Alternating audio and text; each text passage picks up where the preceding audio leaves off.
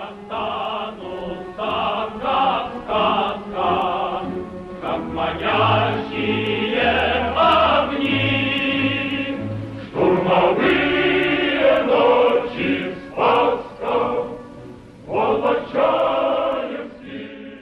«Волочаевские дни» – так называется наша зимняя рубрика. Она посвящена столетию боев на плацдарме Сопки и Юнь-Карань. Это территория нынешнего Смедовического района, еврейской автономной области. А о событиях истории рассказывает краевед, учитель из села Волочаевка и хранитель школьного музея Алексей Зайцев. Алексей Николаевич, в прошлый раз говорили мы про штурм Сопки, июнь-карань, а сегодня о тех захоронениях, которые остались вот с тех времен. Да, конечно же, на территории нашей области следы гражданской войны представлены не только в памятных знаках, но еще и в братских воинских захоронениях или в захоронениях жертв интервенции или калмыковского режима. Если мы будем говорить непосредственно о боевых действиях, то, конечно же, это братские могилы от станции станции Ин, ныне поселок Смедович, до Покровки, это Приамурский сегодня. Здесь действительно на территории восточной части Смедовического района братских могил достаточно много. Причем не все они обозначены. Есть очень много могил, которые известно, что они существовали, но либо утрачены, либо не были обозначены в свое время, поэтому мы сегодня их найти не сможем уже. На самом деле Большая братская могила, первый серьезный бой, это Покровка 22 декабря, где произошли бои, там погибло 22 народоармейца, ни одна фамилия ныне неизвестна. Эта могила существовала в километре от сегодняшнего Приамурского, но в 1972 году было официально перезахоронение сделано, торжественный церемониал целый прошел, и капсулу с останками замуровали в памятном знаке в центре поселка Приамурский. Был памятник сделан по проекту Геца и Маловинского. У нас много памятных знаков именно этих скульпторов и авторов памятников. И на сегодняшний день нам удалось лишь только по воспоминаниям установить две фамилии бойцов, которые упоминаются погибшими в этом сражении со стороны Народной революционной армии. В Белой армии в то время не было серьезных потерь, поэтому здесь говорить о захоронении нельзя, да и увозили их очень часто в город Хабаровск, поэтому многих из тех малых потерь белоповстанцев, которые были при их наступлении, не сохранилось. Никаких сведений и братских могил тоже. Второе крупное захоронение это поселок Смедович, это сквер у железнодорожного вокзала, где покоится 150 народоармейцев в результате инского боя, который прошел 28 декабря 21 года. Здесь Народно-революционная армия при отступлении остановилась, и при внезапном нападении белоповстанцев в декабре, рано утром, 28 числа, было очень много погибших со стороны Народно-революционной армии. Но белым здесь тоже досталось очень серьезно.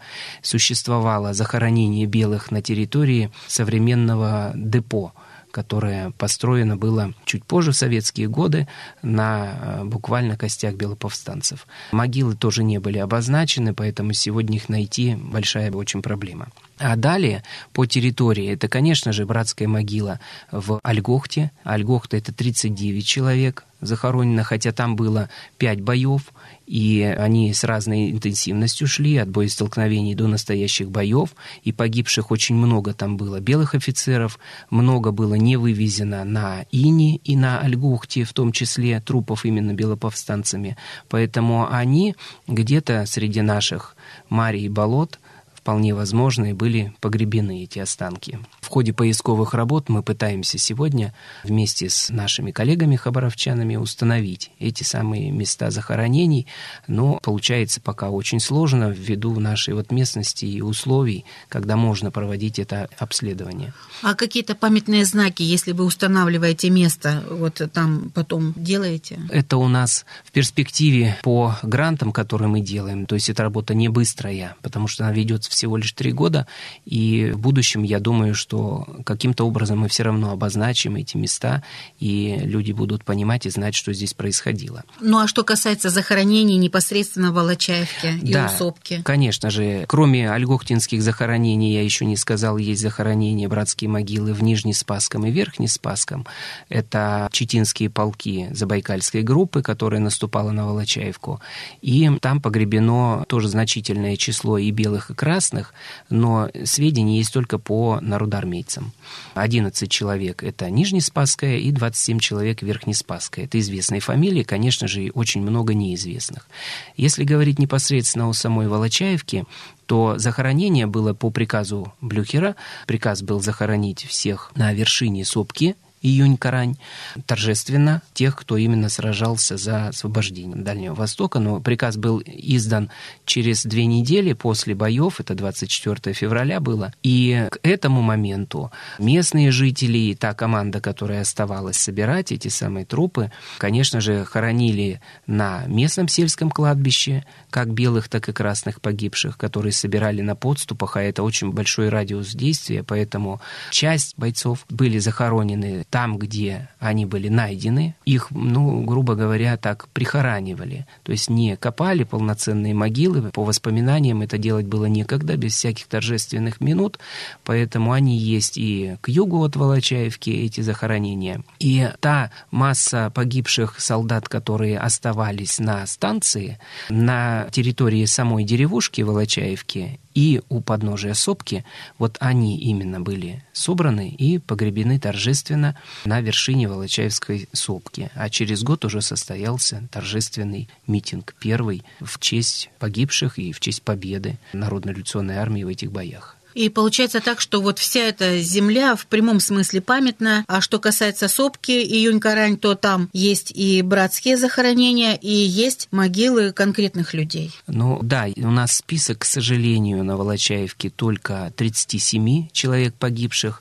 Тем не менее, по воспоминаниям и в результате работы с архивами нам удалось установить еще 26 фамилий, только мы не знаем, были ли они захоронены именно на вершине сопки. Пока на данный момент это 30 37 человек, потому что часть погибших еще увезли в Беру, поскольку в Бере находился госпиталь в тот момент, и, естественно, раненых, когда везли, кто-то в пути скончался, кто-то в госпитале, и в Бере существует тоже братская могила участников как Волочаевского, так и Инского сражения. Тех, кто погиб под Ином 28 декабря, похоронили 4 января. Вот. А газеты об этом писали 6 числа, что был торжественный митинг и так далее. Поэтому всех, кто погиб под Волочаевкой, конечно же, на вершине сопки нет. А количество их достаточно значимо. Это сегодня мы видим на памятнике надпись 118 народоармейцев, братская могила, погибших в боях с белоповстанцами и интервентами. А на самом деле общее количество погибших с двух сторон, будем говорить, на всем Волочаевском плацдарме, не только под Волочаевкой, около полутора, а может быть даже около двух тысяч человек. Это если мы говорим о потерях именно погибших, убитых в боях. Мы не считаем раненых, обмороженных, огромное количество обмороженных, потому что в таких условиях на бескрайних просторах, в отсутствии каких-либо укрытий, убежищ, домов, это было очень-очень трудно, и люди действительно замерзали. По свидетельствам военачальников, 26 человек просто сошли с ума от мороза. Даже такие вещи есть и зафиксированы.